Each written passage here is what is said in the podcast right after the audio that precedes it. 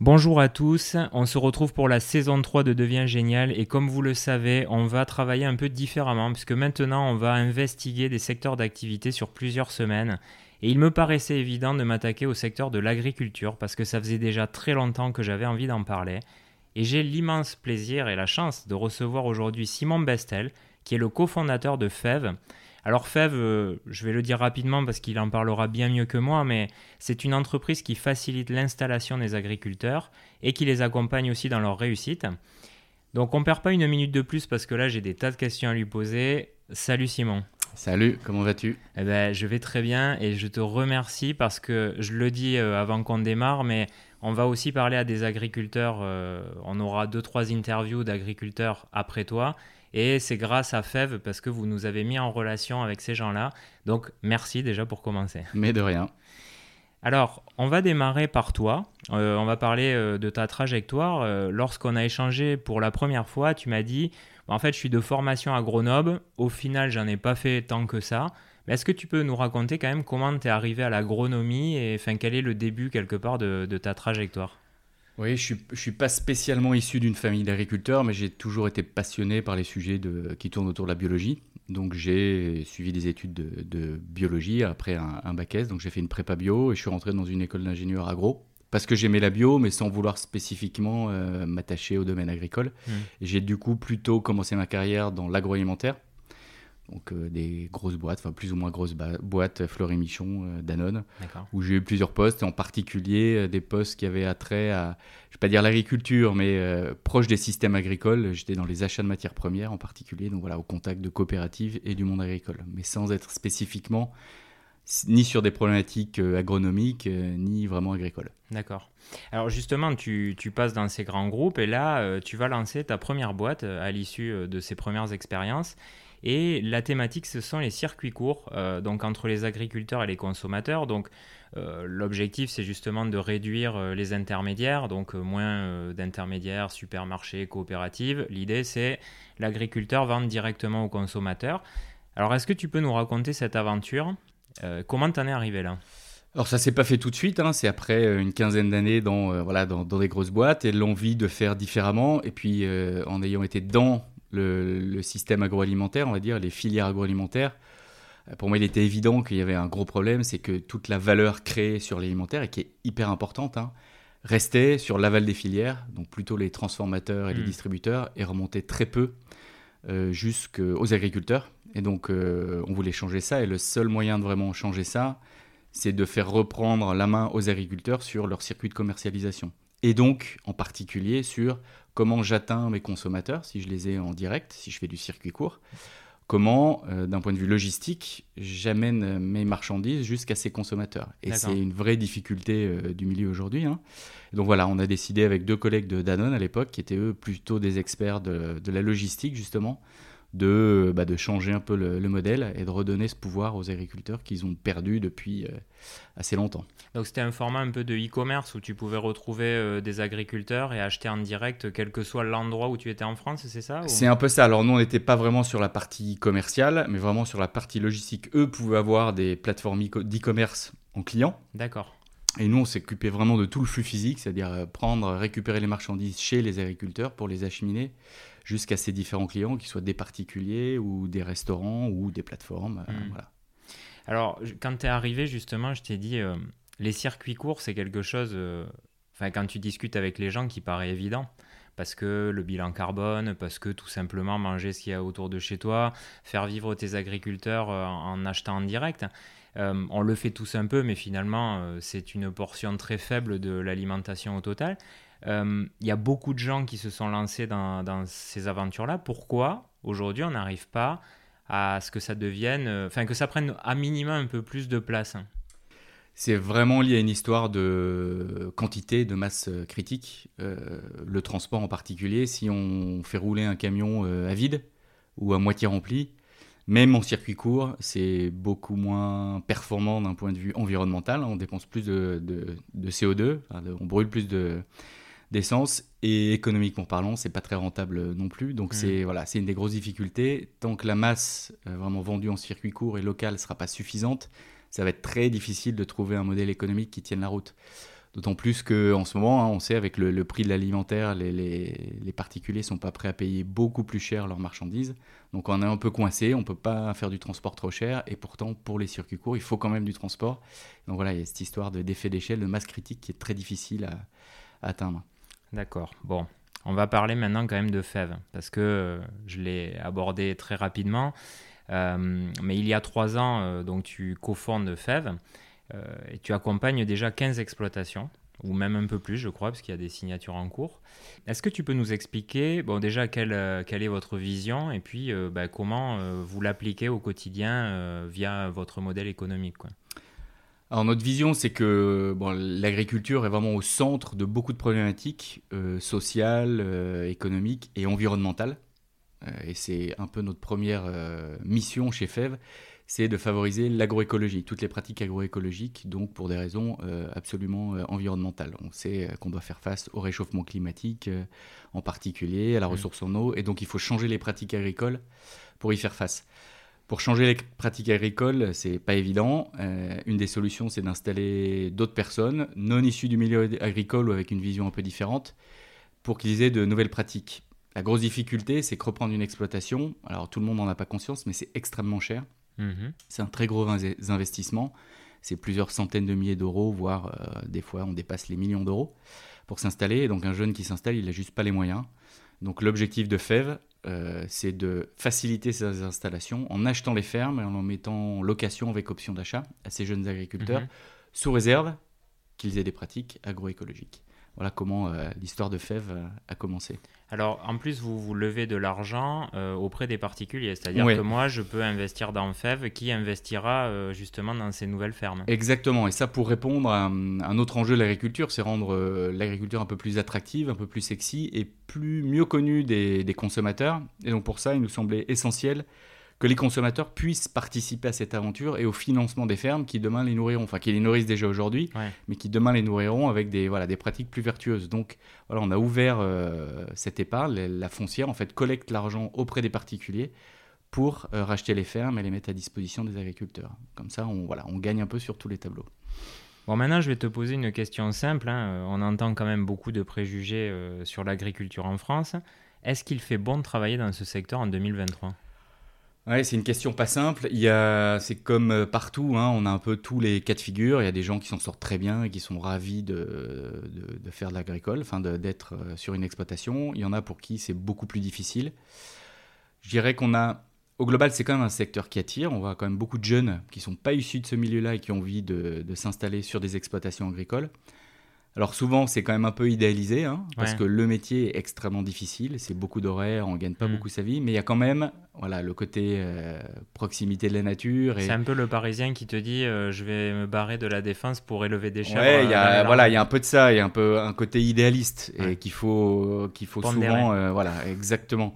Mais voilà, malgré tout, donc au-delà de ça, ça reste quand même un métier difficile, euh, magnifique mais difficile et donc il faut euh, voilà il va falloir répondre à, ces enjeux-là si on veut que demain les fermes euh, pour lesquelles les, agriculteurs partent à la retraite soient reprises.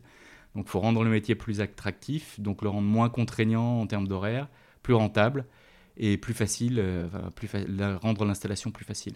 Et alors justement, euh, Fev, euh, quand tu reçois par exemple une candidature de quelqu'un qui voudrait se lancer, alors je sais pas d'ailleurs comment ça se passe, est-ce que c'est les gens qui candidatent, est-ce que toi tu fais des appels à projets, je sais pas, mais en gros, comment tu quelque part fais cette pédagogie auprès des gens qui viennent à toi euh, pour leur éviter un écueil, euh, tu vois, par. Euh, oui, bien sûr, bah, c'est hyper important. Alors, nous, on a deux modes de fonctionnement. Soit des gens qui viennent effectivement avec déjà un projet assez construit, ils ont déjà identifié en général une ferme sur laquelle ils veulent s'installer. C'est souvent des gens qui sont déjà formés, qui ont déjà eu des pratiques agricoles, donc qui sont quasiment prêts. Mhm. Et dans ce cas-là, bah, on audite le projet, le porteur de projet et le projet, on audite la ferme, et si tout nous semble convenir, on procède à l'acquisition. Et puis on procède aussi à des appels à projets, c'est-à-dire qu'on identifie des fermes qui nous semblent intéressantes euh, pour, euh, pour une visée agroécologique, et on fait un appel à projet, on récolte des candidatures, et là pour le coup, euh, il y a un gros screening des candidats, on les évalue. Aujourd'hui, on ne sélectionne que ceux qui sont immédiatement prêts pour les installer. Demain, l'objectif, en particulier via notre plateforme Lagrange, qu'on est en train petit à petit de déployer, le but c'est ceux qui sont encore loin d'une installation parce qu'il leur manque des compétences, de l'expérience. c'est quand même de les accompagner sur une relativement longue durée, un an, deux ans, trois ans, pour qu'à terme, ils puissent malgré mmh. tout s'installer. Et une installation, euh, donc là, bon, tu parles en année, mais euh, si le projet est identifié et que bah, tu dis, OK, la personne, elle est, elle est bien pour le faire, c'est quoi le, le, temps que tu mets euh, entre le moment où il y a un go et le moment où tu es bah, clairement en train d'exploiter ta ferme quoi? Ouais. Alors le minimum, si tout est ouvert et tout se passe bien, en particulier en termes d'administration de l'acquisition, on peut aller en 4 mois à la rigueur, on peut aller jusqu'à une acquisition d'installation, ça peut être très rapide. ça va vite. Hein. Mais c'est vraiment l'exception. Sinon, on est plutôt entre 8, 10, 12 mois pour mhm. une installation. Et ça peut aller au-delà quand euh, voilà quand il y a des problématiques spécifiques. Donc c'est quand même du relativement long terme. Hein. C'est pas des projets qui se font euh, en un claquement de doigts. Alors j'ai lu des chiffres euh, qui m'ont paru assez dingues, hein, puisqu'on estime que dans les années à venir, 50% des agriculteurs vont partir à la retraite et que potentiellement 200 000 fermes seraient amenées à disparaître. on sait que l'agriculture fait quand même partie de la tradition française, on en est fier. Est-ce que c'est fini ou est-ce qu'il y a quand même un espoir euh, de conserver ce patrimoine-là? On ferait pas ce qu'on fait si on n'avait pas l'espoir, évidemment. Euh, maintenant, c'est un gros enjeu. Enfin, dans quasiment tous les départements de France, il y a plus de départs que d'arrivées de jeunes exploitants. Ce qui fait que dans la plupart des cas, alors dans les départements très dynamiques en termes d'agriculture, euh, ça fait de l'agrandissement. C'est-à-dire que les voisins rachètent l'exploitation de du futur retraité et les fermes s'agrandissent. Le gros problème de ça, c'est qu'en général, un agrandissement de ferme ne va pas avec l'agroécologie. C'est souvent pour faire du conventionnel, de la grosse production, avec des systèmes euh, très cadrés, très normés. Et voilà, et peu de place pour euh, remettre un peu de biodiversité, de diversité des cultures, de différents assolements, remettre de l'élevage sur des zones où il n'y a que de la grande culture. Voilà, c'est en général assez peu compatible. Donc nous, on essaye de se battre un peu vers ça. Et puis il y a des zones où carrément euh, les exploitations ne sont pas reprises et elles partent en friche. Donc on peut se dire que bah, de la friche, c'est pas si mal pour l'agroécologie. Maintenant, on sait aussi qu'on aura des enjeux de nourrir une population euh, grandissante. Et donc, c'est quand même dommage que des terres qui étaient euh, susceptibles de produire euh, de l'alimentation ne le soient plus dans un avenir assez proche. Mais d'ailleurs, tu vois, cet été, bon, j'étais dans les Pyrénées, donc j'étais dans le Béarn et dans les Hautes-Pyrénées. J'ai assez, enfin, j'ai assez halluciné parce qu'il y a beaucoup de gens qui m'expliquaient que euh, des terrains agricoles venaient d'être euh, vendus autour d'eux et qui devenaient constructibles et du coup que bah, ça commençait à s'étendre et que bah, les, agriculteurs vendaient des terrains euh, et que petit à petit bah, le, territoire on va dire exploitable se réduisait quoi. Complètement, bah, c'est alors après, c'est sans doute pas la, plus grosse crainte qu'on a pour l'avenir de l'agriculture, mais ça en fait partie. Mmh il faut se mettre à la place d'un agriculteur. Euh, un hectare de terre euh, vaut en moyenne 6 euh, 000 euros en France, hein, en moyenne. S'il devient constructible, on fait du x20, x50, x100 dans certains cas. Donc c'est difficile à un agriculteur qui a des terrains qui deviennent constructibles de ne pas vendre ses terrains pour de la construction. Alors, tu parlais euh, de concentration, justement, euh, agricole. Euh, bon, quelque part, il y a une concentration qui est née déjà depuis plusieurs années, voire des décennies, puisque les agriculteurs travaillent en coopérative, qui, eux, négocient en direct avec bah, les, les, grandes de la distribution. Est-ce que le risque, quelque part, c'est pas que les indépendants s'épuisent qu'on concentre de plus en plus et qu'on arrive à un modèle un peu à l'américaine où euh, bah, quelque part c'est des gros groupes qui gèrent euh, des densités énormes de terre et là bye bye l'agroécologie quoi. Je dirais que c'est plus qu'un risque, c'est déjà ce qui se passe dans euh, pas mal de zones, en particulier les, zones de grande culture, hein, tout le nord de la France, bassin parisien. c'est des zones où les fermes, enfin on le sait pas, mais il y a des fermes de plusieurs milliers d'hectares, ah avec des montages juridiques complexes pour que ça passe un peu sous les radars, mais ça mmh. existe déjà. Il y a même euh, voilà, certains euh, qui, très officiellement, euh, poussent plutôt ces modèles, hein, avec plutôt un modèle de salariat, c'est-à-dire que voilà, on aura des particuliers ou des firmes qui seront propriétaires de très grandes exploitations, elles auront la main-d'œuvre salariée qui gérera la production, et voilà, et ça se développe. Et nous, on pense que voilà, c'est assez, ce que je disais, c'est assez antinomique avec des approches vraiment, vraiment agroécologiques et qu'il faut... Euh, alors, ce modèle perdurera, c'est à peu près évident, hein, euh, il existera toujours, mais il faut que ça reste équilibré, qu'on ait quand même le modèle des plus petites exploitations qui vendent plutôt en local, euh, qui approvisionnent voilà, leur, leur, proximité, leur écosystème proche, parce que c'est beaucoup plus, beaucoup plus vertueux. Et puis on parle beaucoup de résilience.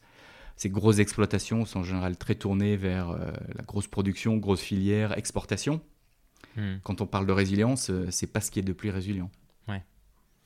Tu as dit un truc, euh, alors c'était une question que j'avais pour plus tard, mais je, saute sur l'occasion pour la poser.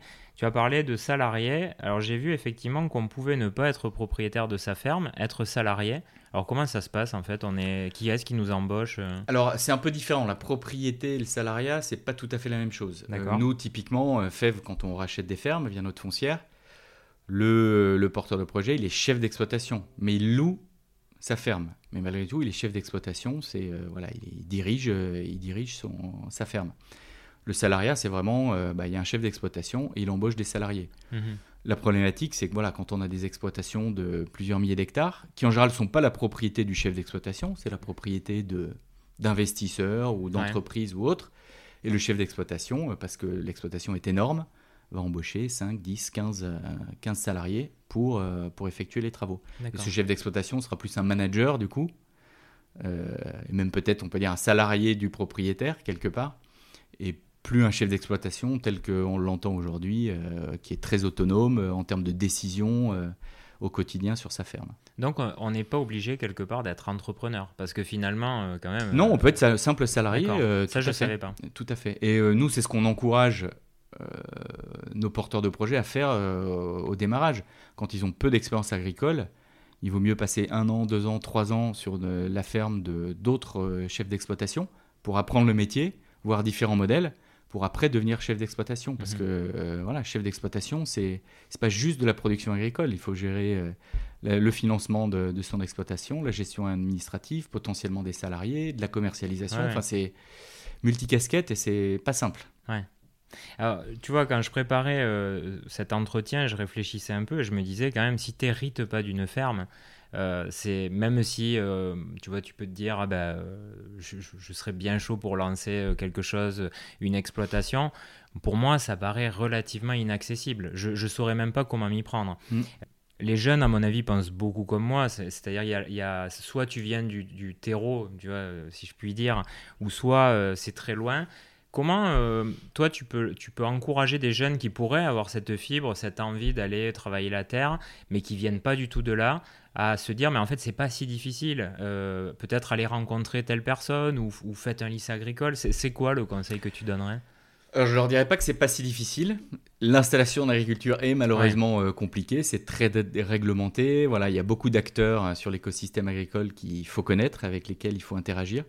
Donc c'est pas si simple. En tout cas, le premier conseil que j'aurais, si on n'est pas issu du milieu agricole, c'est d'aller pratiquer et de passer du temps sur des fermes. Mhm. Alors on peut commencer par du woofing. Voilà, on passe une semaine, deux semaines, trois semaines. On voit plein de modèles différents, plein d'endroits différents, mais au moins voilà, on se confronte un peu. Donc ça c'est possible. Tu peux ça, tout à fait possible, aller voir des agriculteurs et leur demander de les suivre un peu. Il y en a hein. plein qui le font, voilà, et euh, voilà, pendant une semaine, deux semaines, euh, on est, on peut être euh, nourri, logé, et puis on travaille, on travaille.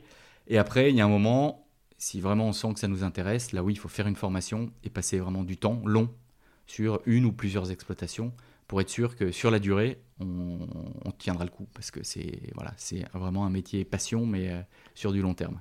C'est un, un vrai atout de faire un lycée agricole, par exemple? Non, je dirais pas, pas plus que ça? Non, pas plus que ça. Les formations, il y a beaucoup de formations euh, post-bac qui sont accessibles à n'importe qui, même en ligne. Il y en a de plus en plus qui sont euh, en ligne avec un peu de temps de présence. Donc on n'a pas besoin d'avoir fait un lycée agricole. Mm. Je dirais même au contraire, euh, surtout dans l'agroécologie. L'agroécologie, c'est complexe. Donc nous, on préfère des gens qui ont d'autres types de formations, un autre type de vécu, d'autres expériences, qui vont pouvoir ramener euh, dans le milieu agricole, le fertiliser quelque part, hein, et le rendre un peu plus divers que ce qu'il n'est aujourd'hui. Donc euh, nous, on préfère même des gens qui viennent d'horizons un peu, un peu différents qu'une que, qu'une formation vraiment agricole. Ça fait partie euh, de la mission de FEV de les former aussi à des pratiques ou ça c'est pas votre... Non, nous c'est pas notre rayon, par contre on pourra les orienter vers des organismes qui vont euh, les former en fonction de leurs attentes, mais nous on n'est pas un organisme de formation. On va parler maintenant du quotidien des agriculteurs. On en a, on l'a un peu évoqué, mais euh, bon, c'est vrai que quand on imagine l'agriculteur, euh, en gros, on parle pas, enfin, on parle rarement de vacances. Euh, on constate aussi que c'est pas forcément la meilleure manière de gagner de l'argent facile. On va pas se mentir. Et c'est même souvent une affaire de famille où tout le monde doit mettre la main à la pâte. Il y a beaucoup de risques psychosociaux. On le sait avec, enfin, ces dernières années, des chiffres qui ont, à mon avis, fait un peu peur. Comment on redonne envie aux jeunes générations de venir travailler la terre quand la plupart euh, rêvent plutôt d'être influenceurs sur TikTok? À ceux qui veulent vraiment être influenceurs sur TikTok, je pense qu'on aura du mal à les ramener à la terre. Euh, très c'est jamais, on sait jamais. Euh, donc, faut déjà avoir la fibre et déjà avoir un peu cette envie. Euh, ça, c'est certain, parce qu'on le fait pas juste. Euh, c'est sûr, on le fait pas pour l'argent ou pour la facilité du boulot. Mm. C'est clair. Maintenant, je pense que ce qu'on est en train d'essayer de, de faire, c'est-à-dire redonner du sens à l'activité de production d'alimentation pour, euh, pour l'homme, en voilà, en allant vers une agriculture plus vertueuse, plus saine, qui va préserver la biodiversité, le paysage, les ressources en eau, bah, je pense que ça c'est majeur pour redonner envie aux gens de s'impliquer. Après, il faudra aussi qu'on s'attaque à la partie rémunération. Il faut que l'alimentation devienne plus... euh, alors je sais pas si c'est plus cher, mais en tout cas que la valeur créée par l'alimentation soit mieux répartie et remonte euh, à Mhm. l'agriculture. Qu'on trouve aussi des solutions pour faciliter le travail au quotidien. Ce que tu disais, qu'un éleveur puisse partir au moins 2-3 semaines de vacances chaque année, ça me paraît normal. Ouais. Et aujourd'hui, on n'y est pas. Voilà, il faut qu'on trouve euh, d'autres modèles, donc sans doute plus dans la coopération. C'est ce qu'on essaye de déployer sur euh, certaines de nos fermes. hein, avoir, au lieu d'avoir un seul porteur de projet qui gère toute l'exploitation, avoir plusieurs ateliers où ils peuvent euh, se, se remplacer quand il y en a un qui a besoin d'un week-end ou, ou tout simplement voilà, partir en vacances. Mm.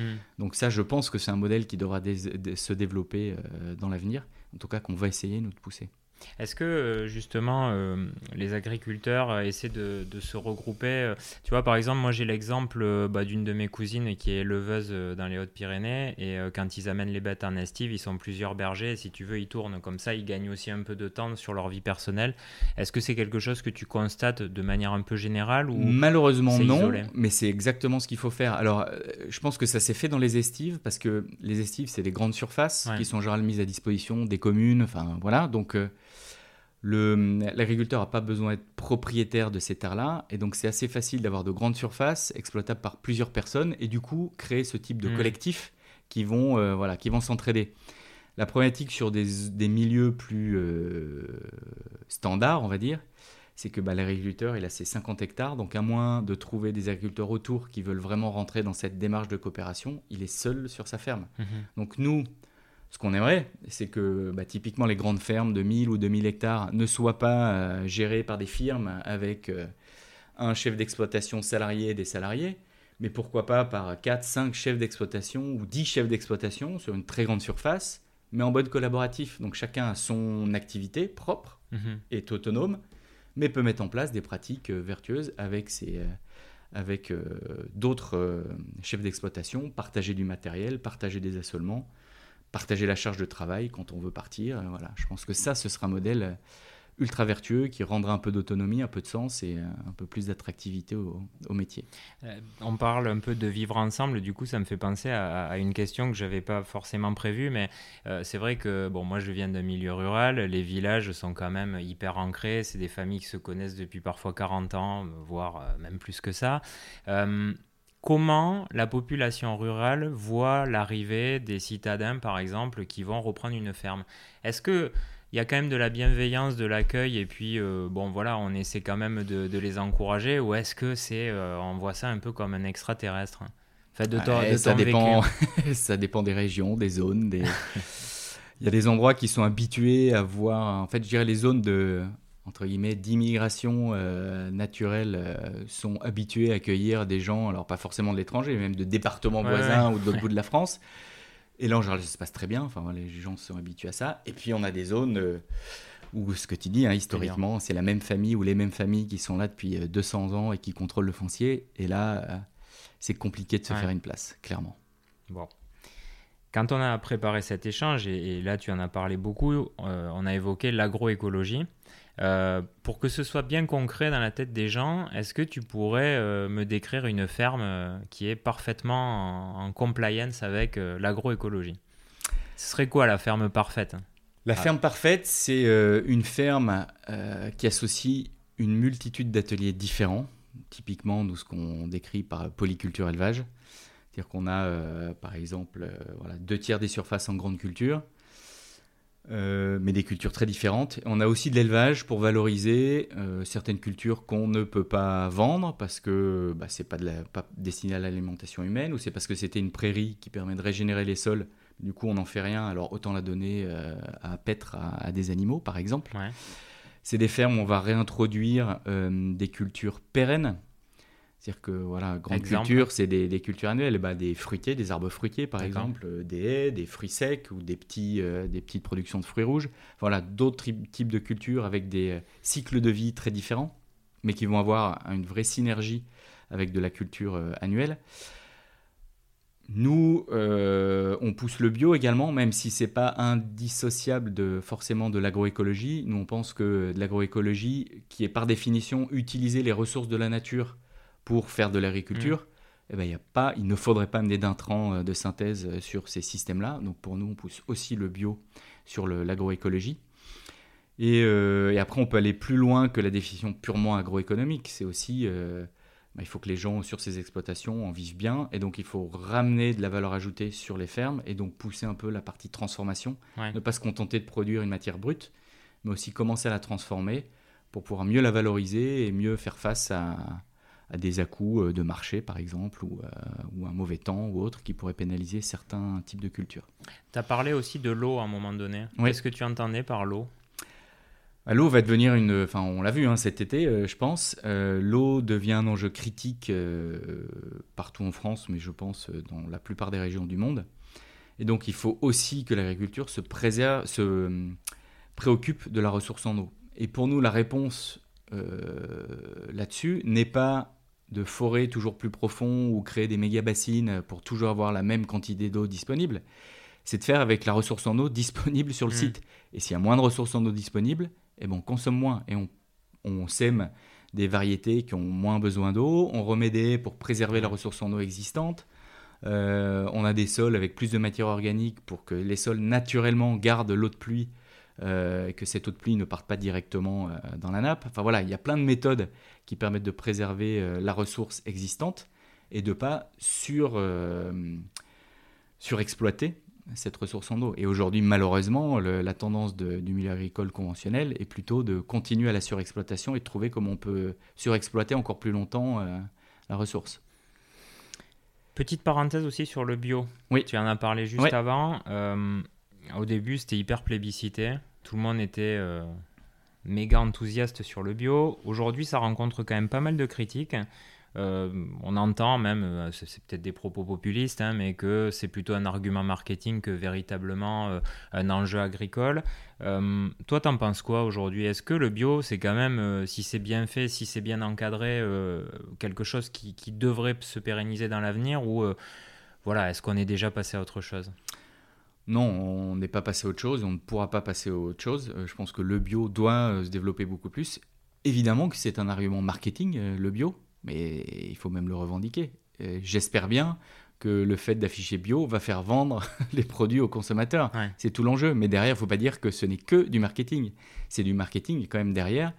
Ne pas mettre de pesticides sur les terres, préserver du coup la biodiversité, la ressource en eau, parce que les pesticides, on l'a vu hein, encore cet été, on a beaucoup parlé de, nappes phréatiques polluées avec euh, des pesticides qui restent euh, des années et des années dans les sols, bah, le bio répond à cet enjeu-là. Alors effectivement, le bio n'est pas forcément totalement agroécologique, on peut avoir des pratiques pas totalement vertueuses en bio, mais c'est quand même un socle hyper important. Et pour nous, euh, il faut absolument pousser bah, à minima vers une réduction forte de tous les intrants, mais voire une non-utilisation des, intrants totale une des vraies problématiques qui va se poser avec le bio, c'est euh, sur certaines terres en particulier, comment on fait à la fois du bio et de la préservation des sols. Ça, c'est une tendance lourde de l'agroécologie, c'est préserver les sols. Et pour ça, il faut pas trop labourer, euh, avoir des, des, assolements longs, une grosse diversité de production. Et dans certains cas, c'est assez compliqué de le faire sans aucun intrant, sans aucun herbicide en particulier. Et là, voilà, il y a des vrais enjeux de développement, mais ce qui ne veut pas dire qu'il ne faut pas y aller. Et un autre enjeu, c'est évidemment la, fertilité. Aujourd'hui, c'est tellement simple de mettre des engrais que bah, les gros producteurs ne s'en privent pas. Mais demain, ces engrais, avec la raréfaction des énergies fossiles, vont devenir de plus en plus chers. Et de toute façon, il va donc falloir aller vers de la fertilisation naturelle des sols. Et le bio est déjà fortement là-dedans. Donc, euh, une raison pour nous euh, supplémentaire de pousser euh, très fortement le bio. On arrive presque à la fin de cette interview et bah, Deviens Génial, tu le sais, c'est un programme qui aide les jeunes à trouver leur voie. Et la question que j'ai envie de te poser, c'est est-ce que toi, aujourd'hui, tu es là où tu voulais être? Est-ce que tu es à ta place? Je pense être tout à fait à ma place. Je te dirais pas que c'était où je voulais être, parce que je savais pas vraiment où je voulais être quand j'étais jeune. Euh, je savais que je voulais un métier avec du sens, que je te disais que voilà, ça devrait être proche un peu de la biologie au sens large et de l'agriculture, ou en tout cas de l'agroalimentaire. Maintenant, je me voyais pas. Euh, quand j'étais jeune, je me voyais plutôt euh, dans une grosse boîte, ce que j'ai commencé, hein, ce par quoi j'ai commencé. Mais vraiment pas. J'aurais jamais imaginé être sur le type de poste dans lequel je suis aujourd'hui. Mais voilà, je suis où je suis et je suis ravi d'être euh, sur ce type de fonction et surtout dans un métier qui, a, qui porte le sens euh, qu'il porte, voilà, qui a vraiment une action, un impact sur, euh, sur l'agricole et au-delà de, de l'agricole. Et est-ce qu'il y a eu une journée, un déclic, une personne qui a fait que tu as eu à un moment donné bah, ce moment où, où tu as voulu aller vers ça Est-ce qu'il y a quelque chose de fort, un moment fondateur dans ta trajectoire? Ou est-ce que ça a été quelque chose de construit un peu au fur et à mesure? Il y a eu un élément qui a été une sorte de déclic, euh, alors qui n'a pourtant rien à voir, mais c'est la crise de 2008. Je m'intéressais beaucoup à l'économie de manière générale. Et j'ai vu le moment, entre 2007 ou 2008, où tout partait un peu en vrille. J'ai réalisé que euh, nos économies euh, occidentales, en tout cas, étaient extrêmement fragiles, trop complexes, et que voilà, le moindre pépin, et on, va en avoir de plus en plus des pépins, euh, les rend très vulnérables.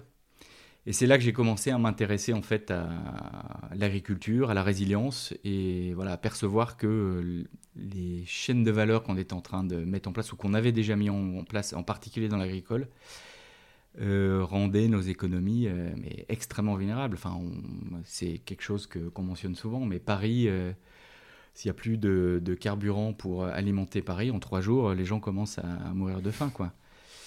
Et c'est pas possible qu'on se satisfasse de quelque chose comme ça. Donc voilà, cette crise de 2008 a pour moi vraiment été un déclic et j'ai commencé voilà, à m'intéresser à autre chose, d'où ma bascule sur les circuits courts et voir comment on pouvait faire les circuits courts et aujourd'hui, euh, aujourd'hui FEV. Bon allez, on va finir par un, dernier, euh, on va dire, euh, allez, un dernier coup de pub Comment tu, là tu vois, il y a plein de jeunes qui nous écoutent, comment tu leur donnerais envie au moins de découvrir l'agriculture euh, pour voir si c'est quelque chose qui peut leur convenir? Bah, Je leur dirais que c'est un des enjeux, enfin faut vraiment avoir conscience que l'agriculture est à l'interface d'énormément d'enjeux pour la société. Bon, évidemment, euh, on l'oublie, mais euh, tout, tout, ce qu'on mange au quotidien vient du milieu agricole. Hein. Que l'agriculture aujourd'hui est un peu décriée parce qu'elle, euh, c'est vrai qu'elle contribue au réchauffement climatique, mais ça peut être aussi une solution parce que l'agriculture peut stocker énormément de carbone dans les sols, que l'agriculture c'est aussi le contact avec la nature et qu'aller vers de, l'agroforesterie par exemple, c'est ramener de la biodiversité dans la nature. Donc voilà, c'est à l'interface de plein d'enjeux qui à mon avis sont prégnants pour les, générations euh, qui arrivent et les générations futures. Donc c'est un secteur particulièrement attractif et un impact particulièrement fort si ces enjeux-là euh, nous préoccupent. Donc euh, voilà, je un métier euh, d'engagement finalement, plus qu'un métier, métier d'engagement fort qui avait historiquement quand même, qui était laissé aux familles d'agriculteurs. En on était agriculteurs de père en fils, et donc relativement peu ouvert. Aujourd'hui, ça s'ouvre et on a besoin que des jeunes qui ne sont pas issus du milieu agricole s'intéressent à ce milieu-là parce qu'ils vont apporter leurs différences leur euh, mentalité, leur origine différente, leur compréhension du monde différente. Et voilà, et c'est, ça va être extrêmement vertueux et bénéfique pour l'agriculture. L'appel est lancé, j'espère qu'il sera entendu. en tout cas, moi, tu m'as convaincu. en tout cas, un grand merci, Simon, euh, de t'être prêté au jeu et d'avoir été franc et de nous avoir expliqué euh, bah, quel est ton quotidien, mais aussi le quotidien de, de bah, des, des, agriculteurs que tu fréquentes. On en écoutera euh, certains qui viennent justement d'être financés par FEV, donc euh, on va avoir la suite logique, on, va encore mieux comprendre euh, comment tu les accompagnes, puisqu'on leur posera la question. Et puis, bah, on se retrouve dans quelques années pour en reparler, parce que forcément... Pas de problème, on suivra ça de près. Un grand merci. merci à toi pour l'invitation. Et pour euh, vous, les auditeurs, sachez que donc on continue sur le thème de l'agriculture pendant plusieurs interviews. On va essayer de vous apporter le max de contenu. Et si vous avez aimé cette interview, parlez-en autour de vous. Il faut qu'il y ait un maximum de gens qui découvrent Devient génial et l'agriculture. Et puis, euh, ben, on se retrouve la semaine prochaine pour le prochain interview. Salut à tous